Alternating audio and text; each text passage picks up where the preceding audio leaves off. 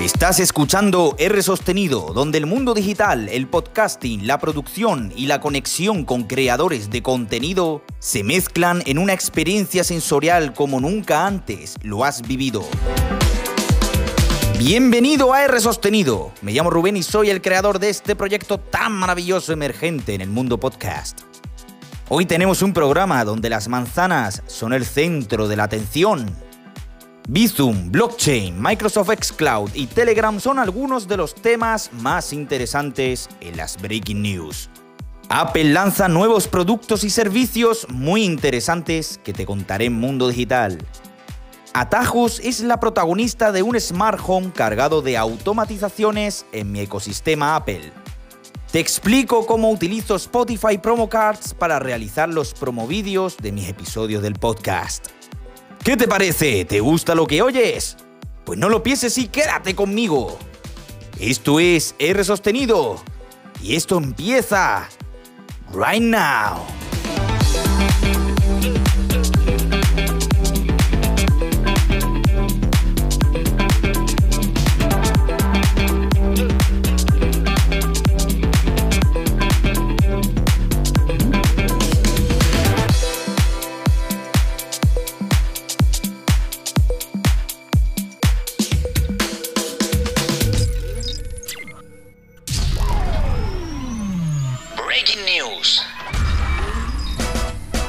Bizum prepara los pagos con códigos QR. El sistema que triunfa en China quiere aterrizar en España y en todos los países del mundo. Hablando de China y QRs, drones forman códigos QR gigantescos en el cielo en Shanghái, China, para que los espectadores puedan escanearlo y descargar un videojuego. Parece que los chinos siempre piensan a lo grande. Microsoft Xcloud llega a PCs con Windows 10 y iOS disponible en beta a través de navegador y bajo invitación. Para disfrutar del nuevo servicio de videojuegos en la nube, habrá que pagar una suscripción a Xbox Game Pass Unlimited, con una cuota mensual de 12,95 euros al mes. Ciberataque a Phone House. Amenazan y piden un rescate por no difundir datos personales de más de 3 millones de clientes y empleados. Parece que ni le ha dado tiempo a realizar una llamada de emergencia, baby. El cofundador de Ethereum quiere pelea. Ataca al Dogecoin asegurando que es una copia de Bitcoin sin tener un equipo de desarrollo estable detrás. ¡Uf! Elon Musk, me parece que has apoyado a la criptomoneda equivocada. Hablando de blockchain, venden un NFT de un píxel gris por 1,36 millones de dólares. La obra de Pixel del artista Park se ha convertido en uno de los ejemplos más claves del negocio de activos digitales no fungibles, no tangibles. Si no sabes en qué consiste un NFT, escucha mi episodio sobre los NFT y entérate del concepto del futuro. Yayagram es el último invento basado en una Raspberry Pi para ayudar a los mayores a comunicarse con sus nietos vía Telegram. Yayagram manda mensajes de voz por Telegram al pulsar y mantener un botón rojo que graba el mensaje a través del micrófono integrado, llegando al destinatario como un mensaje de voz en la app de Telegram. El destinatario tendrá que responder vía texto desde la misma conversación, para que el emisor lo reciba en papel tras ser imprimida en una pequeña impresora térmica. Chicas del cable, allá vamos. Amazon alcanza los 200 millones de suscriptores de Prime y es puesta en duda de obligar a orinar a sus empleados en botellas para no dejar desocupado su puesto. Me parece que a Amazon no le gusta que apunten afuera del váter. Apple Event 20 de abril de 2021. Nuevos productos y servicios de Apple presentados en su evento online.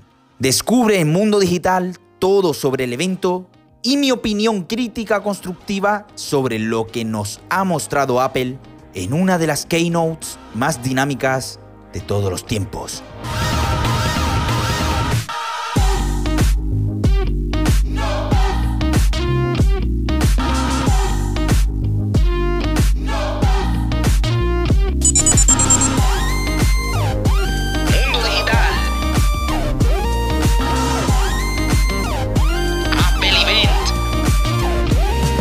El Apple Park sobrevolando, los colores de la manzana viajando sobre los edificios y el campus. La esencia de Steve Jobs está en el aire. Unas tomas increíbles recogidas por drones y una edición espectacular. Tim Cook comienza a hablar mientras pasea por el Apple Park y nos cuenta qué novedades trae la compañía de la manzana mordida al mundo. Apple Card Family. Un sistema de tarjeta de crédito de Apple que permite la configuración en familia, compaginando a las actuales Apple Card. De la mano de Goldman Sachs. Una interesante funcionalidad que facilitaría organizar, controlar y gestionar los gastos en grupos de familia. Solo está disponible en Estados Unidos y no entiendo cómo aún no ha llegado a más países como España. Apple La app de Apple para escuchar podcast se rediseña e inyecta un nuevo sistema de canales y servicio de suscripción a podcast de pago. Esto es un gran paso para Apple porque llevaba muchísimo tiempo sin invertir en el podcasting. Cuando ellos fueron los emergentes a través de iTunes y los iPods, los creadores de podcast tendrán que pagar 19,99 dólares al año para poder mantener este servicio premium pero serán los creadores los que establezcan el precio de sus suscripciones, pagando una comisión a Apple de lo que ganen.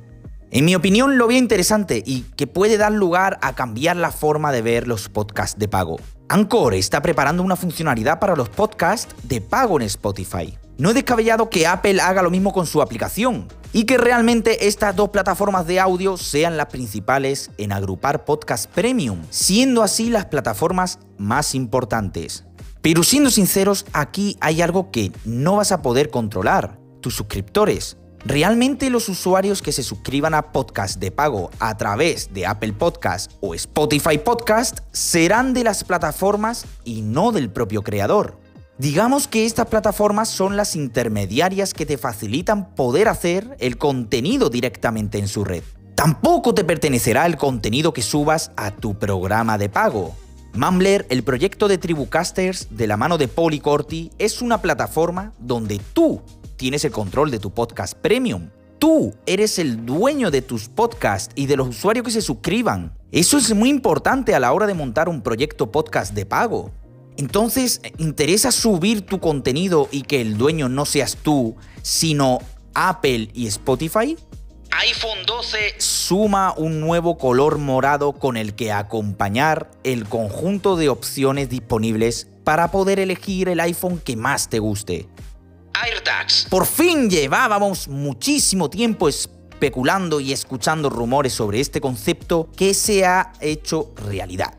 Un dispositivo con el que vamos a poder saber fácilmente dónde están nuestras cosas.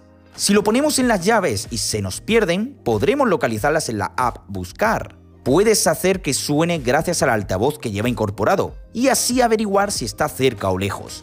Si llevas mucho rato sin encontrar tu AirTag, empezará a emitir un sonido. Cuando está cerca, podrás buscarlo con la función Búsqueda de precisión, la cual te mostrará la distancia y posición exacta gracias a la W, tecnología de banda ultra ancha, siendo compatible a partir del iPhone 11. Lo bueno que tiene estos AirTags es la privacidad. Solamente el propietario del dispositivo podrá ver dónde está. No se almacena datos ni historial de localización. Los dispositivos que transmiten su posición lo hacen de forma anónima y todo va cifrado de principio a fin. Y si pasase el caso de que el AirTag de otra persona se cuela entre nuestras cosas, el iPhone se daría cuenta y enviaría una alerta. Si coincides con otra persona que tenga un AirTag, no va a sonar nada, solo cuando te separas del dispositivo. Funciona con pilas de botón, dando una autonomía aproximada de un año. Para mí los AirTags es uno de los productos estrella de Apple presentados y que seguro que muchísima gente comprará este dispositivo rompedor que tampoco salen muy caros. Me sorprendió mucho Apple en ese aspecto. Desde 35 euros o 119 euros con el pack de 4. ¿Y tú? ¿Estás dispuesto a llevar la seguridad y bienestar de tus objetos personales al siguiente nivel? Apple TV 4K. Renovación del dispositivo para la televisión con sistema operativo tvOS con nuevo chip A12 Bionic, HDR de alta frecuencia, calibración de color mediante sensor de luz a través del iPhone, compatibilidad con Dolby Vision. Lo más importante, el nuevo Siri Remote. Me resulta coqueto, me hace volver al pasado con el mítico iPod Classic y esa rueda que nos permitía avanzar y retroceder una canción. Y en este caso, a través del clickpad y de gestos táctiles, podremos hacer no solo una canción, sino series y películas que puedan ser rebobinadas o adelantadas de una forma suave y sensacional hasta esa escena que te gusta. Tiene un botón lateral con el que poder invocar a Siri y pedirle lo que quieras dentro de su alcance. Si tienes un ecosistema Apple, excelente, es tu equipo. Sigo sintiéndome vacío con este dispositivo. Sería más interesante integrar Apple TV en una barra de sonido o con un HomePod, como se está rumoreando últimamente. iMac. Rediseño por completo con una pantalla de 24 pulgadas a 4,5K de resolución. Cámara FaceTime 1080p, por fin. Colores azul, verde, rosa, plata, amarillo, naranja y morado. Anda que nos han quedado sí colores. 1,15 centímetros de grosor. Sistema de audio de 6 altavoces compatible con Dolby Atmos. Micrófonos con calidad de estudio. Dos puertos USB-C y dos Thunderbolt. Teclados con y sin Touch ID. El nuevo conector de corriente MagSafe que se acopla con imanes y cable trenzado. Y por fin, con el tan esperado chip M1 reemplazando a los actuales Intel. Por partes, el diseño no me parece horroroso, pero tampoco me agrada lo suficiente. Los marcos blancos me recuerdan a los iPod Touch de colores, en los cuales el frontal era de color blanco exceptuando el de color negro. Tampoco entiendo la zona sobrante de abajo, entiendo que por estética y dar algo de prioridad al color del equipo. Sigo prefiriendo que hubiese sido todo pantalla y sin apenas marco. La base del Mac podría haberse convertido como un cargador de base inalámbrica. Entiendo que esto podría ser una funcionalidad para los futuros iMac Pro con chip M1, que ahí sí veríamos el gris espacial como un color principal y los marcos negros. ¿Para quién está pensado este iMac? Para cualquier tipo de usuario. E, en serio, incluso si eres profesional, creo que hasta sería un buen equipo. A lo mejor tienes que ponerle 16 GB de RAM en vez de 8, pero la potencia que tiene el chip M1 es descomunal, quitándose de en medio a Intel. Unos precios razonables para que no sean canibalizados con los portátiles, pero para mi gusto algo inflados. Comenzando desde los 1.449 euros. Si hay que pagar 220 euros más de una versión a otra, por el color, porque si quieres naranja, amarillo, púrpura, tienes que ir al siguiente precio del iMac, por tener más puertos USB-C, un puerto gigabit Ethernet y teclado con Touch ID, manteniéndose la RAM y el almacenamiento, se va a pagar. ¿Es justo? Depende de la necesidad que tú tengas.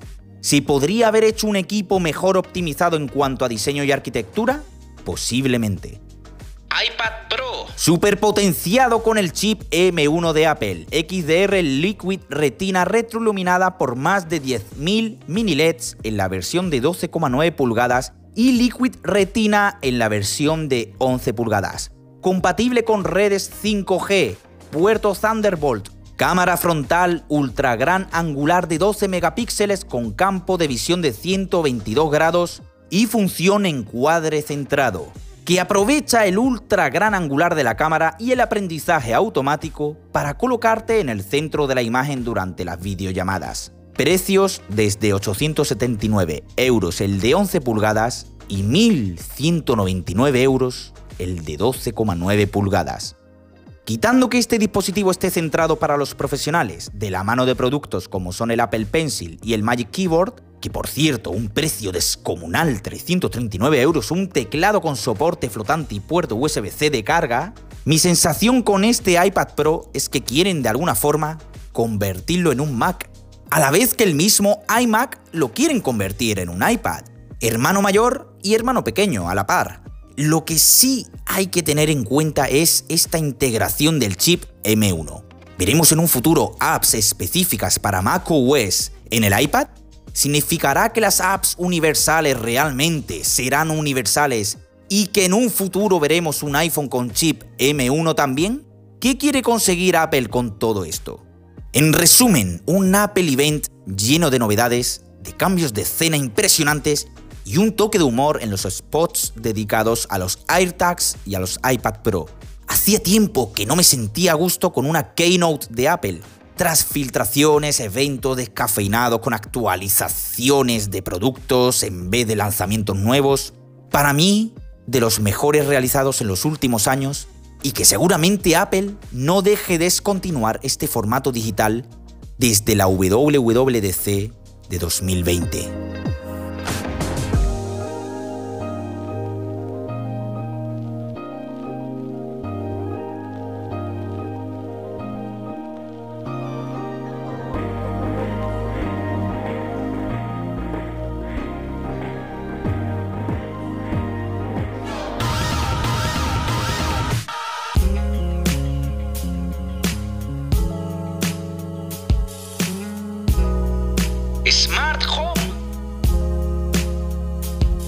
Alexa fue el protagonista del episodio de la semana pasada. Te comenté cómo utilizaba el asistente de voz de Amazon para mi ecosistema domótico, y realmente es increíble cómo funciona y se integra con los dispositivos. Pero para mí no solo tener bombillas y ecodots hacen que mi día a día sea domótico, también lo hacen mi iPhone y mi Apple Watch, y gracias a atajos, shortcuts y sus automatizaciones, puedo complementar aún más mi rutina con mi casa domótica automatizada. Atajos es una app para dispositivos iOS, iPhone, iPad, donde poder crear pequeños programas que ejecutan acciones individuales o conjuntas. Por ejemplo, si creo un atajo llamado activar alarmas de trabajo y dentro de ese atajo defino qué alarmas del iPhone deben activarse por la mañana, cuando ejecuto el atajo activar alarmas de trabajo, automáticamente me activa todas las alarmas definidas. Ya no tengo que ir a la aplicación reloj e ir activándolas de una en una. Yo por ejemplo tengo dos atajos. Activar alarmas de trabajo, como acabo de explicarte, y desactivar alarmas de trabajo, que en vez de activar todas, las desactiva. Estos son mis atajos. Pero como siempre digo, una buena app donde se precie ejecutar sus programas acciones siempre tiene que tener cosas de automatización. Y de hecho así es. Atajos tiene una sección de automatización y aquí será donde nuestros dispositivos tendrán un papel muy importante.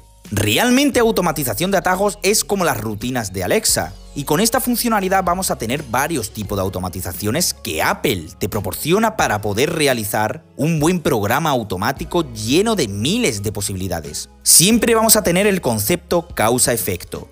Cuando llega un momento del día, como son los días entre semana a las 8 de la mañana, cuando una alarma se detiene, cuando se inicia el modo sueño, cuando llegas o sales de casa, cuando se conecta CarPlay con nuestro iPhone, cuando recibo un email o mensaje de X persona, cuando empiezo o termino un entreno, cuando el iPhone se conecta a mi Wi-Fi de casa, cuando me pongo los AirPods, cuando se activa el modo no molestar, cuando conecto el iPhone al cargador, y todo esto son causas, porque luego cuando ocurre alguna de estas causas vas a poder añadir acciones, desde interactuar con apps, contenido multimedia, ubicación, internet, scripts.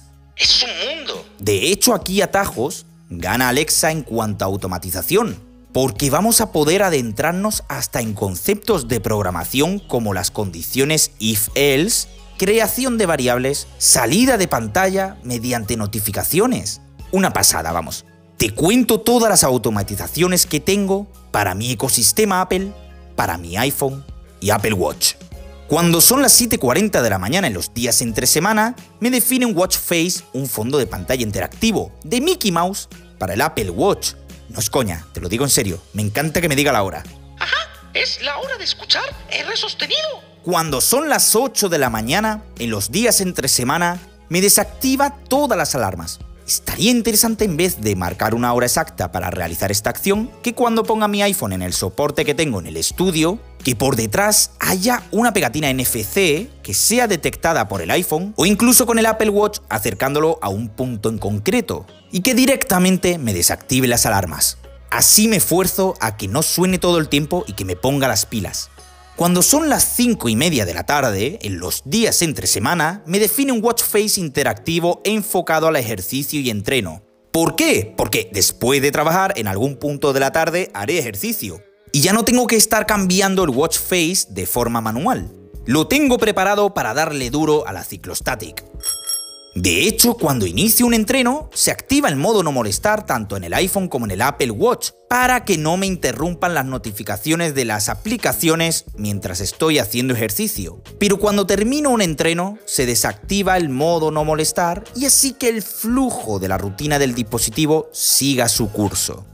Cuando se inicia el modo sueño a las 12 y 40 de la mañana, se ejecuta activar todas las alarmas. En los iPhone y Apple Watch existe una funcionalidad llamada modo sueño con el que poder definir un intervalo de sueño que será el cual estarás durmiendo y así poder recoger datos de sueño como movimiento, pulsaciones y parámetros que te calcularán cuánto tiempo has dormido y en qué momento ha habido una ruptura de sueño. Cuando conecto el iPhone a la base de carga inalámbrica que tengo, me hace lo siguiente. Si son entre las 11 de la noche y las 2 de la mañana, activará todas las alarmas. Se ajustará el modo silencioso en el Apple Watch y el modo cine para que no se active la pantalla del Apple Watch con cada movimiento. Si no cumple esta condición entre horas, no hará nada. Aquí un buen ejemplo de los scripts y de conceptos de programación.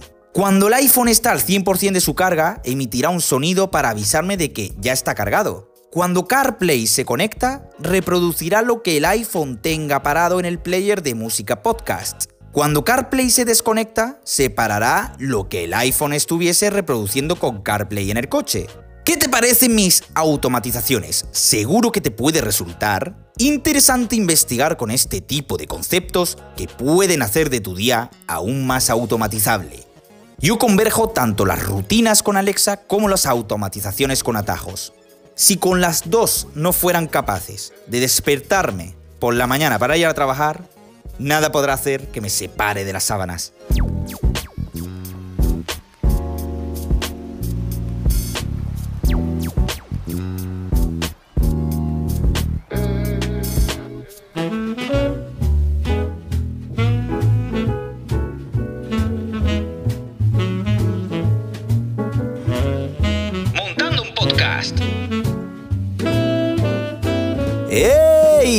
¿Cómo va eso? Hoy está siendo un episodio muy de manzanas. Alguna vez tenía que tocar.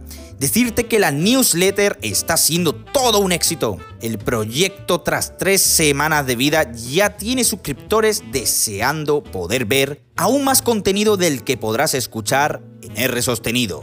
Contenidos como adelantos exclusivos de los episodios del viernes, estadística del podcast y de la propia newsletter Recursos visuales como fue una captura de pantalla del proyecto de GarageBand o como el vídeo de Neuralink donde se ve jugando al mono con la mente, recomendaciones, vamos, que, todo un lujo. Me, me siento súper cómodo, me encanta poder dedicar un contenido adicional al podcast cada semana. Y es una manera más cercana de transmitir más contenido. Y sobre todo, gratis. Suscríbete si no estás suscrito y serás mencionado en el apartado de agradecimientos. También puedes unirte a la comunidad de Er Sostenido en Telegram, donde hablamos de podcasting, proyectos personales y de lo que queramos. Enlaces en las notas del episodio. Spotify, tras integrar podcast en la plataforma de música y su herramienta Anchor, lanzaron una web donde poder generar una promo de un podcast, episodio o incluso de artistas y música. Promo Cards by Spotify es la herramienta que utilizo para darme publicidad en las redes sociales. Y la verdad es que es muy interesante ya que no tengo que crear las promos desde cero desde un editor. Te explico cómo realizo estas promociones, desde la creación de su tarjeta hasta su correspondiente vídeo con el episodio en audio de fondo. Cuando accedo a la plataforma los viernes, busco mi podcast y me aparece tanto el programa como los episodios disponibles. Elijo el último episodio y escojo qué color acompañará la tarjeta de promoción y el formato, si estilo 16 noveno para post o estilo 9 16 para stories. Descargo los dos tipos de imágenes y abro Pixelmator, el Photoshop para los Macs, y le añado a través de una plantilla que tengo creada los iconos de las apps donde está disponible el podcast, Apple Podcast, Spotify, Google Podcast, etcétera, etcétera, etcétera. Los exporto y los comparto a través de AirDrop con el iPhone. Aquí entra un elemento muy importante, VideoLab, un editor de vídeo donde puedes crear un vídeo en un abrir y cerrar de ojos. Muy intuitivo y en menos de 5 minutos tengo montado los dos vídeos con la promo card y el audio integrado. Los audios los importo desde archivos de iOS y las promo desde la galería de fotos. Acorto a un minuto de promo para cada formato y exporto a 1080p a 30 frames por segundo. Una vez exportados, subir a las redes sociales que uso frecuentemente. Instagram, tanto en stories como en reels, Twitter, tanto en un tweet como en un fleet, y recientemente estoy probando LinkedIn. ¿Hay forma más fácil de crear un vídeo promo de tu podcast? Efectivamente hay alternativas muy bien integradas como puede ser Headliner, que lo tienes un poco más unificado todo. Pero los diseños que proporciona la app no me llega a convencer del todo. También puede ser más fácil no crear un vídeo y solo subir la promo card en sí, como una imagen. Te puedes ahorrar más tiempo de edición. Pero la perfección no se consigue con solo un par de toques. La perspicacia es lo que al final hace que inviertas en el mejor modo de poder atraer a tus futuros seguidores y poder enseñarles todo lo que les tengo que contar. Espero que te haya gustado este episodio de R Sostenido, un podcast semanal publicado los viernes a las 7 de la mañana hora peninsular española en cualquier plataforma de podcast. Apple Podcast, Spotify, Google Podcast, Amazon Music, Overcast, Pocket Cast, iBox y por supuesto en Anchor. No te pierdas mi nueva newsletter semanal y si quieres apoyar al proyecto, invítame un café en Buy Me a Coffee. Enlaces en las notas del episodio. No olvides dejarme una reseña en tu app de podcast favorita y qué te parece lo que hago a través de la comunidad de Telegram y de redes sociales. Puedes encontrarme en Twitter por R Sostenido, en Instagram por R Sostenido.